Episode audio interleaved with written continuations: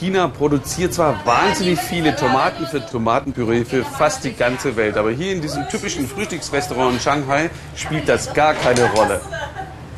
Flink fliegen die Finger und formen einen Knödel aus exakt 22 Gramm Schweinemett und 20 Gramm Pizzateig.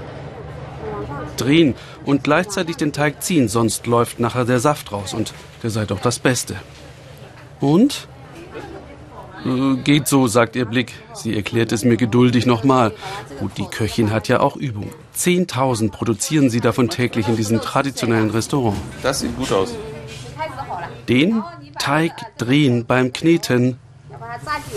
Aber nein, auch der schafft es nicht bis zum Kunden.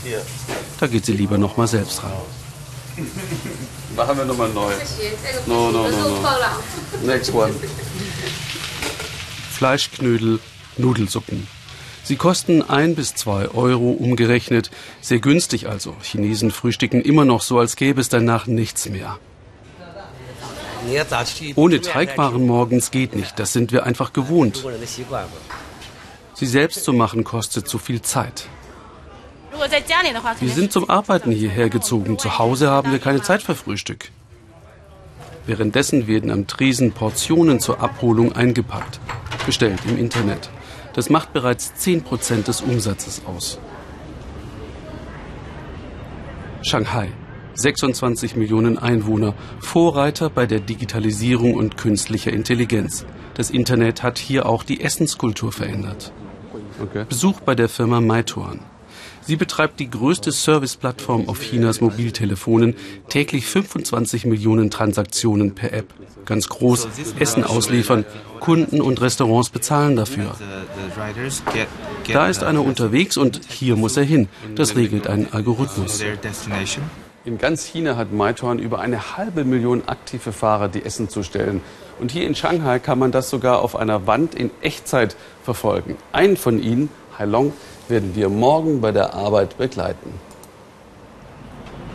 Hailong, unser gläserner Zusteller. Jeden Morgen lockt er sich per Gesichtserkennung in die App ein für Aufträge, Route und Zeitlimit. Hey, Hailong, hallo. Heute fahren wir gemeinsam. Helm ist Pflicht. 3000 Essen haben er und seine Kollegen gestern ausgeliefert. An Regentagen sind es 1000 mehr. Zuerst der übliche Bezirksmorgenappell.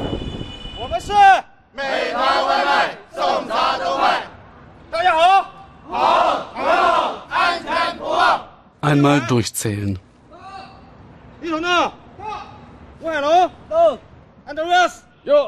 Anwesend. Noch kurz üben, dass man dem Kunden guten Appetit wünscht und sich bedankt. Und dann der erste Auftrag. Und was wohl? Nudelsuppe. Was ist? Sup? Same number. Stimmt die Auftragsnummer? Hailong kam vor zwei Jahren aus einer 2000 Kilometer entfernten Stadt nach Shanghai.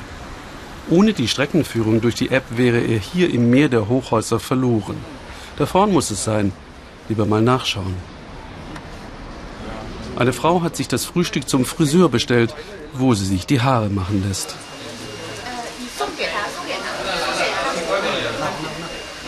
Und schon hat er umgerechnet einen Euro verdient. Auf 1500 kommt er im Monat, Gehalt und Bonus für jede Fahrt.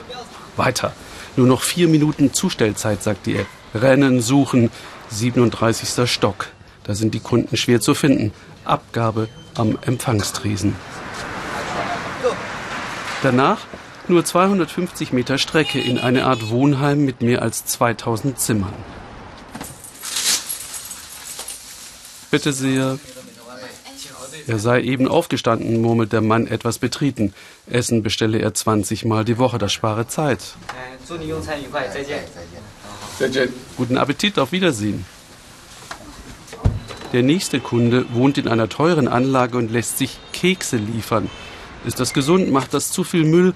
Wir treffen niemanden, der sich solche Fragen stellt. Stattdessen Bestellen ist einfach bequem und um ehrlich zu sein, ich bin einfach zu faul, nach draußen zu gehen. Ist bequem, spart Zeit, das sagen fast alle. Dann Pause in einer Garküche. Hailong verdient in Shanghai doppelt so viel wie zu Hause. Viel Geld für einen 21-Jährigen vom Land.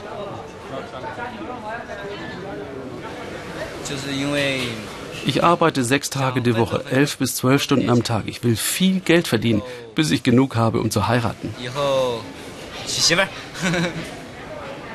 Für diesen Traum teilt er sich mit sechs anderen eine kleine Wohnung am Stadtrand. Er fährt wieder los, ich ziehe weiter. In ein Eltern-Kind-Restaurant, der neueste Trend. 25 Euro Eintritt pro Tag. Essen vom japanischen Koch kommt obendrauf. Chinas obere Mittelklasse gibt das gern aus, damit das Kind gefördert wird, passend zum jeweiligen Lernalter, konzipiert von Psychologen. Im Freien gibt es in Shanghai null Spielplätze. Essen, arbeiten, spielen. Und das alles an einem Ort ist toll, das spart Zeit. Der Besitzer weiß, wie er sich gegen die größte Konkurrenz, gegen das Internet, wehren kann. Die Offline-Welt muss sich ständig neu erfinden. Warum nur ein Kindergarten? Räume für mehr als eine Sache zu nutzen, das ist die Zukunft. Für Chinas nächste Generation werde Leben und Arbeiten eins. Die Großstadt raubt Zeit. Und auch Gemeinschaft, was Essen ja kulturell so wertvoll macht. Ein Teufelskreis. Nur wenn Essen Event wird, begegnet man sich noch als Fremde. Eine Privatvilla, Verabredung nur über Internet möglich. Diese fünf kennen sich noch nicht. Shanghai Millennials. Sie ist ein YouTube-Star, vermarktet sich erfolgreich selbst. Blogger, Städteplaner und Designer die anderen. Hier erwartet uns ein Privatkoch für ein zehngängiges Überraschungsmenü. Shanghais Rhythmus sei schneller als New York, wo sie zuletzt lebten. Jeder von ihnen arbeitet in Start-ups oder für Firmen, die riesige Datenmengen verarbeiten. Killt die moderne Welt Traditionen, frage ich? Oh, wir sind doch ganz traditionelle Shanghai-Kinder. Wir mussten nie was im Haushalt machen. Deshalb kann auch keiner kochen. Da muss sie selbst lachen. Wie ernährst du dich denn dann? Ich bestelle einfach Essen, jeden Tag, morgens, mittags und abends. Rätseln über die Speisekarte.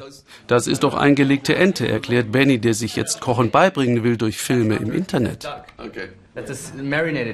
Mhm. Schmeckt ungewöhnlich. Der Hausherr erscheint. Hallo Chef.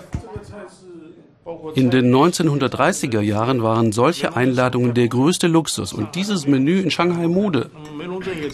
Er verabscheue Bestellessen. Was, wenn alle so leben wollten wie Sie? Ja, sollen wir vielleicht Insekten essen? Warum nicht, sage ich. Das gibt's auch in Shanghai. Benny sucht im Telefon. Wir beide beschließen, am nächsten Tag hinzufahren. Frittierte Bambuswürmer neben in Honig getauchten Bienenlarven und Heuschrecken. Großer Insektenteller für umgerechnet 4 Euro. Proteinreich und stets vorhanden. Insekten sind in vielen Teilen Chinas beliebt, weil günstig. Kommt da noch Soße drauf? Also lass es uns tun, sagt Benny. Oh, schmeckt prima. Ziemlich knackig. Mm. Crunchy stuff. Weit weg aus der Provinz Yunnan stammen sie. Die Heuschrecken würden dort von Einheimischen aufgespürt und mit Netzen eingefangen, echte Bioware. Es ist eine Erinnerung daran, dass China jenseits der schicken Metropolen noch dafür sorgen muss, dass alle seine Bürger satt werden. Mit oder ohne Esskultur. Die Weltbevölkerung wächst rasant. Da sind Insekten vielleicht das Essen der Zukunft. Viel Protein, nicht nur hier in Shanghai.